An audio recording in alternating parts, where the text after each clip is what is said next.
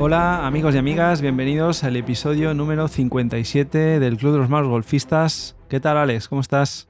Buenas Sergio, pues la verdad es que muy bien, muy bien. No me puedo quejar en cuanto a gol se refiere. Las cosas están saliendo y noto la mejoría. Y bueno, este fin de semana otra vez tenemos torneo.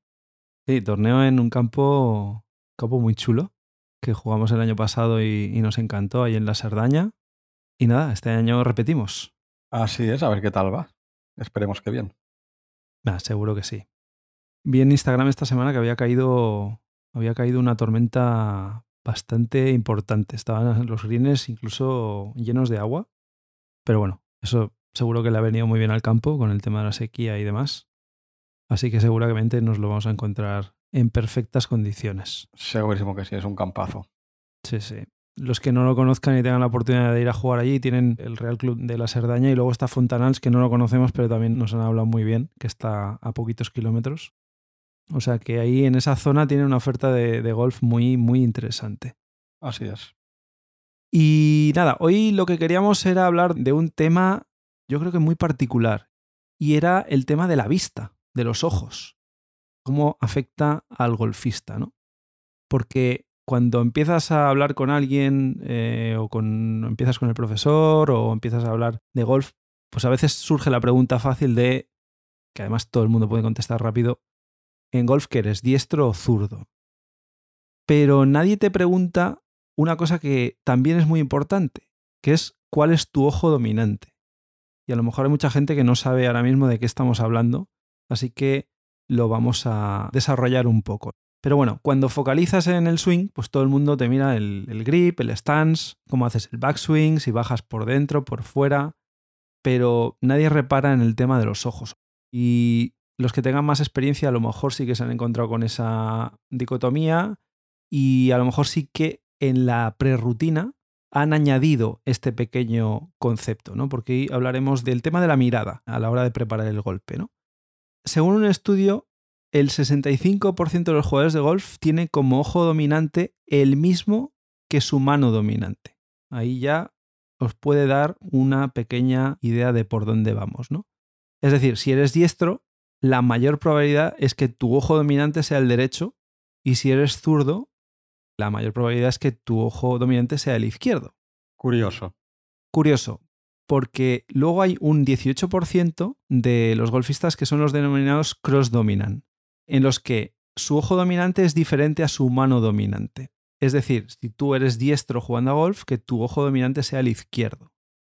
Preparando el programa, hablando Alex y yo, curiosamente hemos coincidido que los dos somos de este grupo, de los cross dominant, porque los dos jugamos de diestras, pero los dos tenemos que nuestro ojo dominante es el izquierdo, ¿no? Así es. También da la casualidad de que los dos somos un poco ambidiestros, porque hay ciertas cosas que las hacemos con la izquierda y ciertas cosas que las hacemos con la derecha. No sé si esto tiene algo que ver, seguramente sí. Podría ser, por el tema de cerebro y tal. Yo, por ejemplo, soy zurdo para comer escribir y tengo quizá más fuerza en el brazo izquierdo que derecho, pero luego tú me ves practicar cualquier tipo de deporte, ya sea con manos o con pies, fútbol, baloncesto, tenis, pádel, y soy diestro.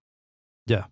Es decir, que soy zurdo para comer escribir y lo, quizá los gestos a la hora de expresarme con las manos también soy más zurdo. De hecho, pensando, cuando hablaba contigo, cuando la bola entra en el hoyo, yo la cojo con la izquierda también. Ostras, yo también.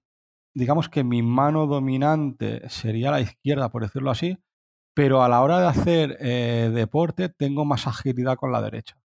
Claro. De hecho, me comentabas antes de empezar a grabar que tú incluso te habías planteado que no estabas seguro si eras zurdo o diestro al principio, al empezar, ¿no? Y que incluso lo probaste. Lo probé y de hecho, bueno, había dudas. Pero yo me notaba más cómodo yendo de diestras. Uh -huh. Lo cual está bien porque luego tienes más facilidad, sobre todo a la hora de encontrar palos de iniciación, por ejemplo. Todo se hace más sencillo. A ver, estaba quizá un poco más claro que era de diestras más que de zurdas, ¿eh? Pero vamos, no pensé en el tema de palos ni nada, ¿eh? Sino No, no, pensé claro. en cuál era mi posición respecto al gol, si era zurdo o diestro. Uh -huh. Y luego, si sumáis el porcentaje, diréis, falta un 17%. Pues el 17% restante, lo que pasa es que no se les puede identificar un ojo dominante, que eso también puede darse el caso. Y entonces os preguntaréis, ¿por qué es tan importante esto? Pues porque la dominancia de tus ojos puede afectar a la percepción visual, tanto a nivel de enfoque como de percepción de profundidad. Entonces, a la hora de mirar la bola cuando estás en el stance, te puede afectar. Y luego hay otros aspectos también importantes del swing, como puede ser el backswing, ¿no? que ahora lo comentaremos. Y os preguntaréis, vale, yo no sé cuál es mi ojo dominante, ¿cómo puedo saber cuál es mi ojo dominante? Pues hay varias técnicas. Yo os explico una, luego Alex os explicará otra que es parecida. Una que es muy sencilla de saber y que se llama el test de Porta, que para hacerla lo que tienes que hacer es juntar las manos de forma que entre los pulgares y el índice de ambas manos quede un hueco similar a un triángulo. Y entonces miráis con ambos ojos a través de ese triángulo a un objeto en la lejanía. Pues un reloj o el pomo de una puerta, lo que sea algo concreto y que no sea muy grande tampoco, ¿no? Entonces, cerráis uno de los ojos y si el objeto que estabas mirando aún está visible en el centro, quiere decir que el ojo que tienes abierto con el que estás mirando ese es tu dominante. Si por contra, cuando cerráis uno de los ojos, el objeto que estabais mirando desaparece por detrás de la palma de la mano, entonces es justo el otro el que es dominante. Es decir, siempre va a haber con un ojo que pasa a ver el objeto y con otro no. Exacto. Tú tienes otra forma. Otra técnica que sería la opuesta, ¿no? Yo no me voy a quizá a las manos un triángulo, sino que yo cogería el dedo índice de una de las manos, lo pondría a lo lejos, buscando tapar un objeto en la lejanía. Tú, Sergio, hablabas de ver un objeto. Yo eh, la técnica que uso es que con mi dedo índice busco un reloj o el pomo de una puerta, lo que comentabas, y busco mirar con los dos ojos y notar que el dedo está encima de ese objeto, es decir, que lo estoy tapando. Entonces, con el ojo con el que realmente lo esté tapando, ese es el ojo dominante. Pues al final es, muy parecido, es un test muy, muy similar. Una vez ya sabes cuál es tu ojo dominante, hay dos tipos de golfistas. Lo vamos a hacer para el caso de los jugadores diestros. Perdonadnos los que sois zurdos, pero es que hay una estadística de entre el 93 y 95% de los jugadores de golf son diestros con lo cual entenderéis que lo vamos a explicar desde este punto de vista. Pero bueno, aplicarlo al revés y lo tenéis para los jugadores zurdos, ¿vale? Existen dos tipos de golfistas diestros, los que se llaman del tipo 1, que son los que son dominantes a la derecha en todo, es decir, tanto el ojo como la mano como el pie, la posición dominante es la derecha. Mientras que hay los jugadores diestros de tipo 2 en los que alguna de las tres apartados que he dicho, el ojo, la mano, el pie, al menos una tiene dominancia de la izquierda, que es lo que comentábamos antes Alex y yo. Alex y yo jugamos de diestras, pero nuestro ojo dominante es el izquierdo, ¿no? De hecho, en nuestro caso sería ojo dominante izquierdo, mano y pie dominante derecho. Eso es.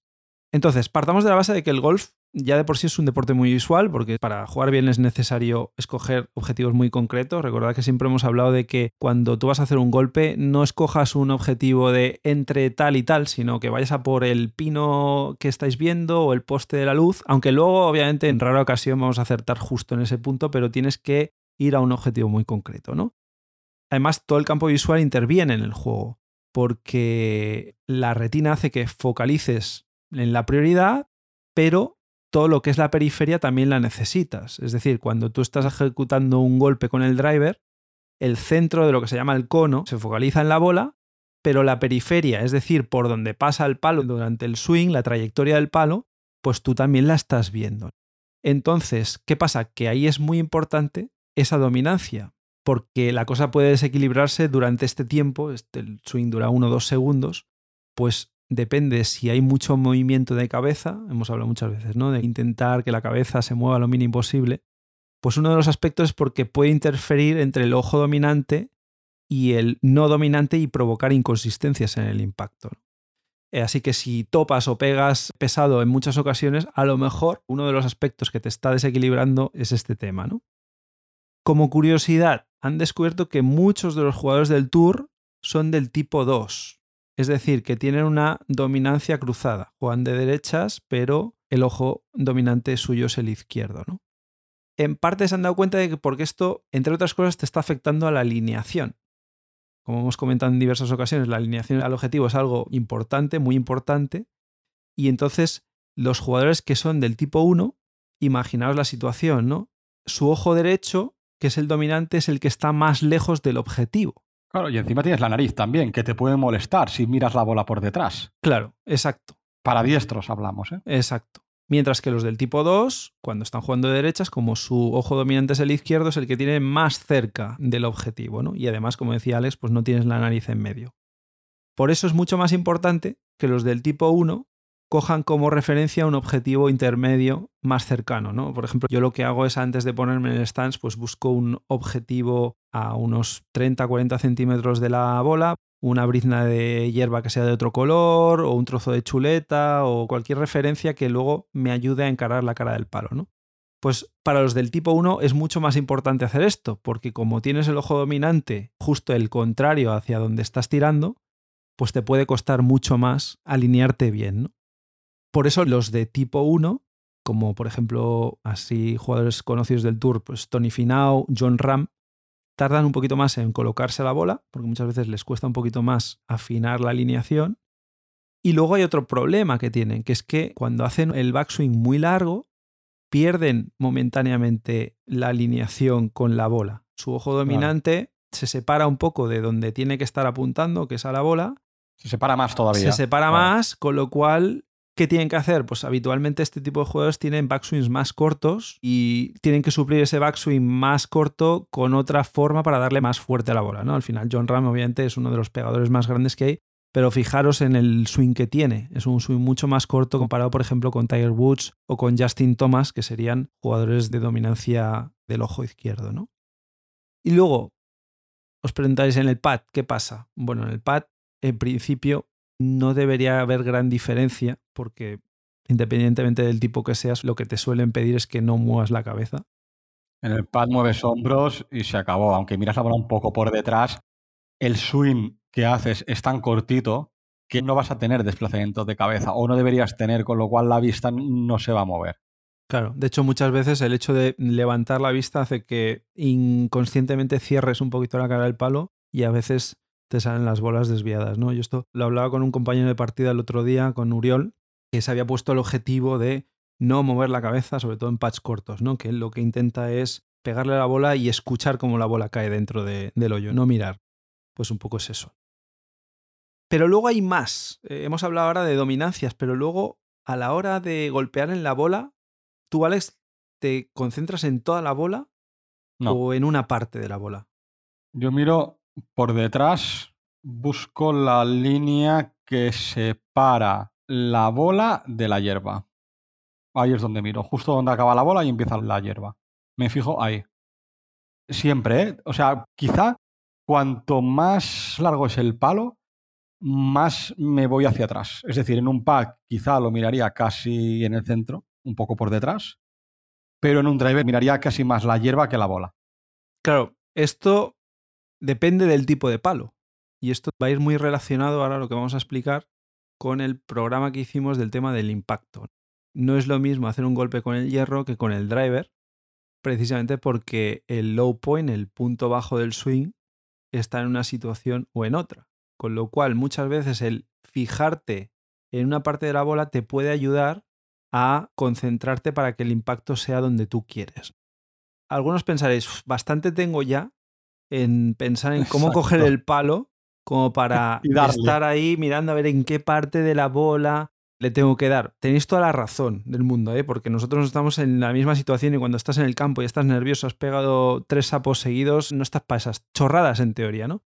Pero sí que es verdad que si cogéis esa costumbre y en función del tipo de golpe lo añadís a vuestra rutina pregolpe, llegará un punto en el que lo haréis sin pensar y eso os acabará ayudando. Entrando un poquito más en detalle, claro, tú me preguntabas, eh, ¿por dónde miras tú la bola? Y te decía, bueno, por el driver quizá lo miro más por detrás y en el pad lo miro quizá muy por encima, ¿no? Pero al final eso, a mí al menos me lo marca el stance. En un pad estaré, digamos, con los hombros totalmente paralelos al suelo y en un driver el hombro derecho lo tendré mucho más bajo que el izquierdo. Con lo cual, si mi cabeza siempre la voy a tener perpendicular a los hombros, al final mi cabeza se va a inclinar más en un driver que en un pad o en un driver que en un wedge, ¿no? Entonces, claro, esa inclinación ya hace que quieras o no, ya te lleva a mirar la bola más por detrás o menos por detrás.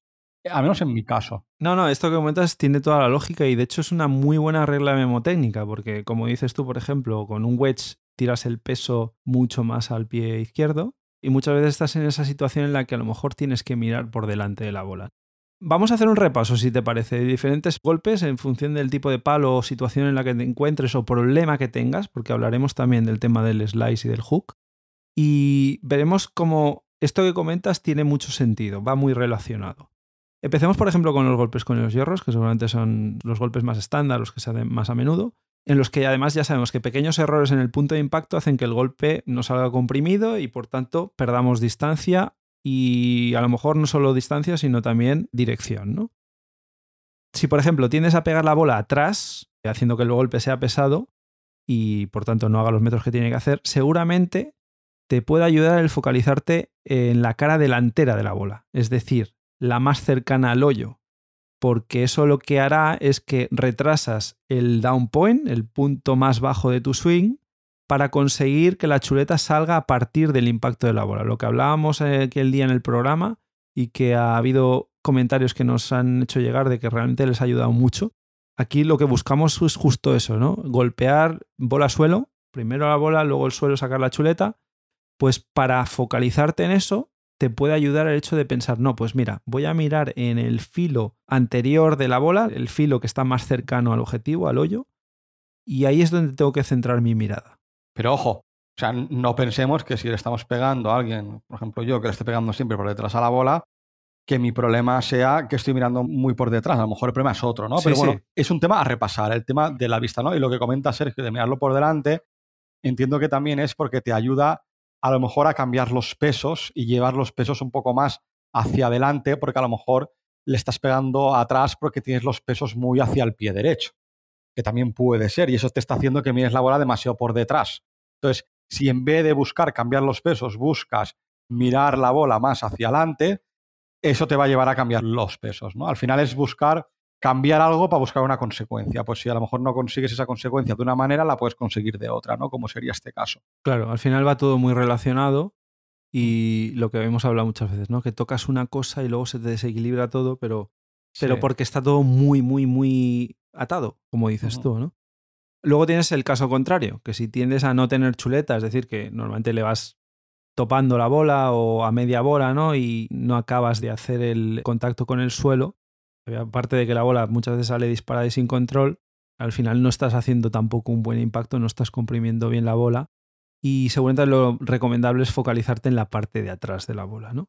También lo que decía Alex, el tema de los pesos. Seguramente a lo mejor estás tirando el peso demasiado hacia tu pie derecho y tengas ese problema, ¿no? De que el low point no está donde debe.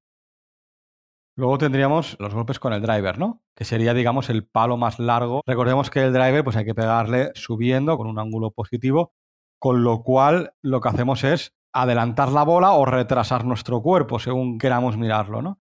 Entonces, hay que concentrar la mirada en la parte posterior de la bola. De esa manera, es mucho más fácil que si tú miras la bola por detrás, ese punto, digamos, sería el punto más bajo de la cara del driver cuando pasa a través del downswing y entonces a partir de ahí hace que el palo empiece a coger un ángulo ascendente. Sí, al final también la posición de la bola en tu stance también te ayuda, ¿no? Obviamente aquí la bola tiene que estar en el, más o menos en el talón de tu pie delantero, pues tú ya estás como Eso ya te lleva. ¿no? A, mirar por detrás. De hecho, es una de las cosas que nosotros en clase, por ejemplo, Dani nos tendía a marcar mucho el hecho de eso, inclinar la cabeza un poquito para atrás. Esto lo hace mucho McIlroy también, Roy McIlroy. Para mí el que lo hace más exagerado es Jordan Spieth. También, también. Fíjate, Jordan Smith, cuando se pone en el stance, antes de pegarle a la bola, siempre hace un crack con la cabeza para mirarla siempre un poco más por detrás de cómo la está mirando con su stand normal, con cualquier palo, da igual, hasta con el pad, inclina un poco la cabeza. Exacto. Si tenéis problemas con esto, otro de los truquitos que hay es que en la bola hagáis en algunos de los hoyuelos que hay con el rotulador, marquéis un pequeño puntito y cuando vayáis hacer la salida de driver, pongáis la bola de forma que tengáis ese puntito en el sitio donde queréis mirar. ¿no? Yo creo que tú al principio lo hacías con la propia marca de la bola, ¿no?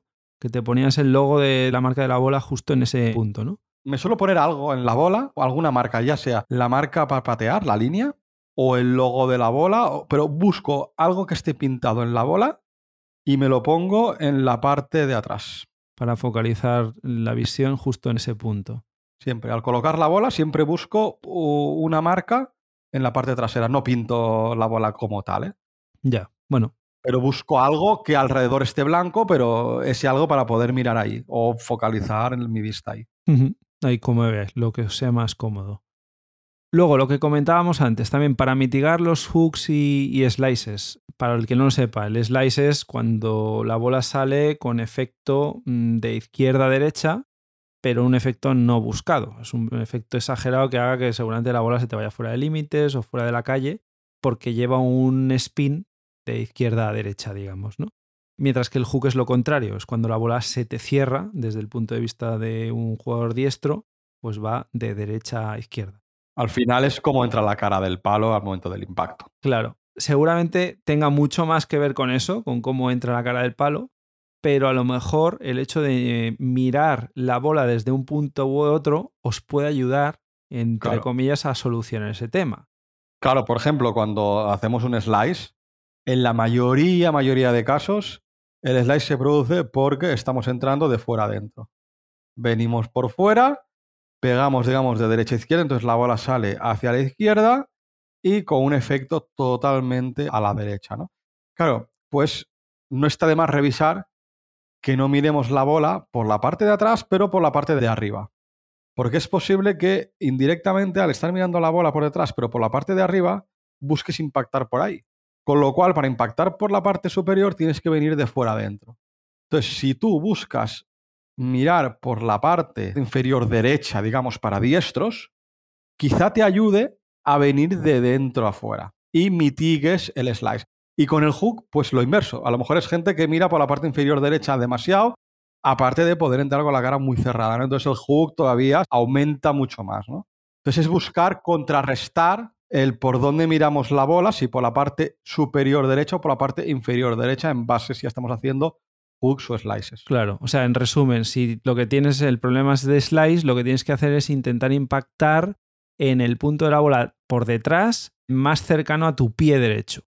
Mientras que para solucionar un problema de hook, que lo que hace es cerrarse la bola, precisamente lo que tienes que hacer es intentar impactar con la parte más lejana a tu pie derecho. Al final, para contrarrestar un hook, buscas venir por fuera. Eso es. Luego tenemos el tema de los bunkers, ¿vale? Y aquí lo dividimos en bunkers de calle y bunkers de green. Recordad que no tiene nada que ver un golpe con el otro. En un bunker de calle generalmente es una penalización que te hace en cuanto a distancia, porque has ido a caer a un sitio que ha hecho que la bola se te frene. Entonces lo que quieres a toda costa es, aparte de salir de allí, hacer el mayor número de metros posible, ¿no? Entonces lo que quieres es impactar a la bola, pero no impactar en ningún momento a la arena. Sí, sí, en un bunker de calle, como impactes antes de la bola, estás condenado. Estás condenado, exacto. Entonces, además, utilizas habitualmente hierros largos, porque lo que quieres hacer es salir de allí haciendo metros, con lo cual el pensamiento debe acentuarse. Para conseguir que mentalmente te ayude no pegar a la arena, lo que tienes que hacer es pensar que el punto de impacto es por delante de la bola. Por ello es aconsejable focalizar la mirada justo delante de la bola. Ni siquiera en la bola, justo delante, lo que hará que incrementen las posibilidades de que impactes justo en la parte trasera sin tocar la arena. Yo aquí, sinceramente, me lo planteo como un golpe igual que en calle o que en RAF. Yo aquí la miro un poco por detrás, pero porque, bueno, yo estoy acostumbrado y últimamente le estoy pegando bastante limpia la bola, entonces... Ya, no necesitas focalizar la mirada. No, no, no, aquí no. En cambio, en un bunker de green sí, ¿eh? Al final no dejan de ser recomendaciones, ¿eh? está claro lo que comentaba Alex ahora, el tema del bunker de green. El concepto es completamente opuesto. No necesita hacer mucha distancia, sino que lo que quiere es que la bola salga lo más arriba posible o al menos con el mayor spin posible para poder frenarla y que no se te vaya fuera de green. Entonces ahí lo que sí que pasa y lo que hablamos el otro día es que lo que quieres es justo lo contrario, impactar en la arena, si puede ser no impactar ni siquiera en la bola, impactar en la arena uno o dos centímetros antes y que la cara del palo pase por debajo. Entonces está claro ahí donde tienes que mirar. No tienes que mirar a la bola, no tienes que mirar por delante de la bola, sino que tienes que mirar justo detrás, pues incluso en la arena, justo detrás de la aquí bola. Aquí hay un error que a, mí me ha pasado y me imagino que a handicaps altos les pasará también. A ti te dicen siempre, bunker de green, ponte la bola hacia el pie izquierdo, imagínate que tienes una línea que está equidistante entre tus dos pies y tu objetivo es pegarla a esa línea para que, lo que comentabas tú, pegues a la arena, el palo pase por debajo y la bola salga, ¿no? y no haga mucha distancia y no te vueles el green.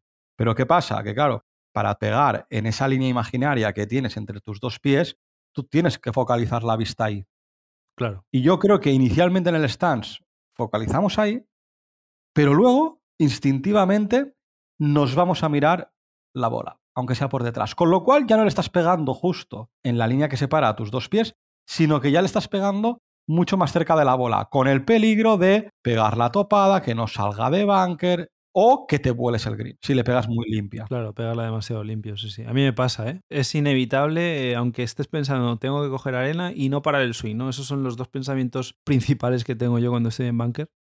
Al final, muchas veces es que el ojo se te va a la bola, se te va. Revisa el tema de la vista en los bunkers de green, porque a lo mejor con eso consigues arreglar sacadas de green o ser más bueno en sacadas de green. Sí, sí, sí. De bunker, perdón. Claro, totalmente. Es un tema que tienes toda la razón. ¿eh? Al final es que es muy difícil que no se te vaya la mirada a la bola. Que yo creo que es un tema instintivo, ¿eh? Mm, sí, sí. Y de inseguridad, ¿eh?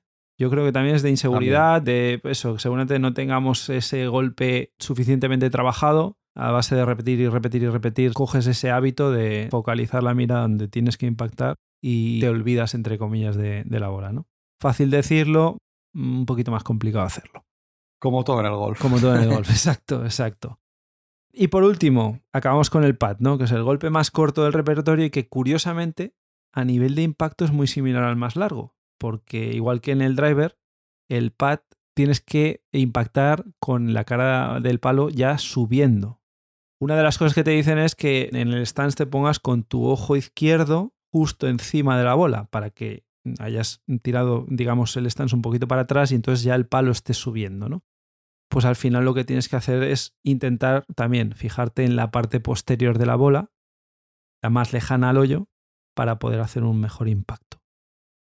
Yo aquí sí que es cierto que inicialmente tenía la vista muy encima de la bola y eso lo corregí en clase y de hecho, viéndolate los pros, hay muchos que lo hacen, que ponen la bola muy hacia el pie izquierdo en el pad para ayudar a que el ángulo sea ascendente.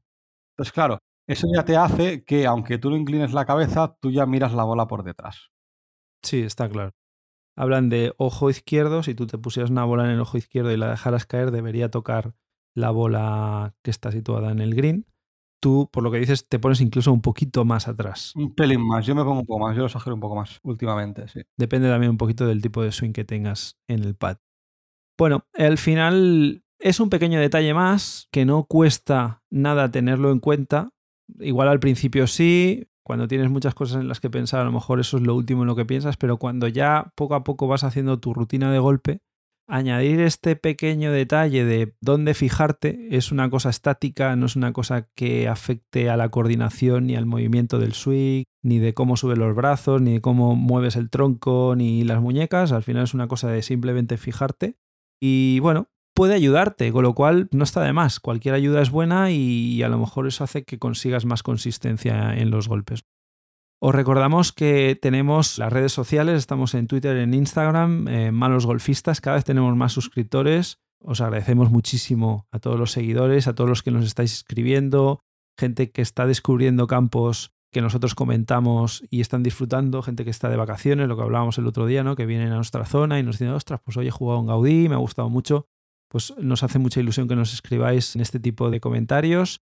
Os recordamos también que tenemos el challenge de los malos golfistas. Estamos buscando al jugador o jugadora amateur que más baje el handicap esta temporada.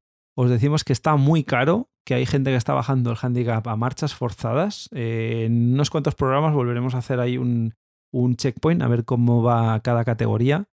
Y nada, os agradecemos también a los que nos ponéis reseña, a los que nos ponéis las cinco estrellitas en Apple Podcast o en Spotify, que nos ayudan mucho para subir en los rankings. Estamos ahí siempre en el top de los rankings de golf e incluso de deportes en España y en otros países.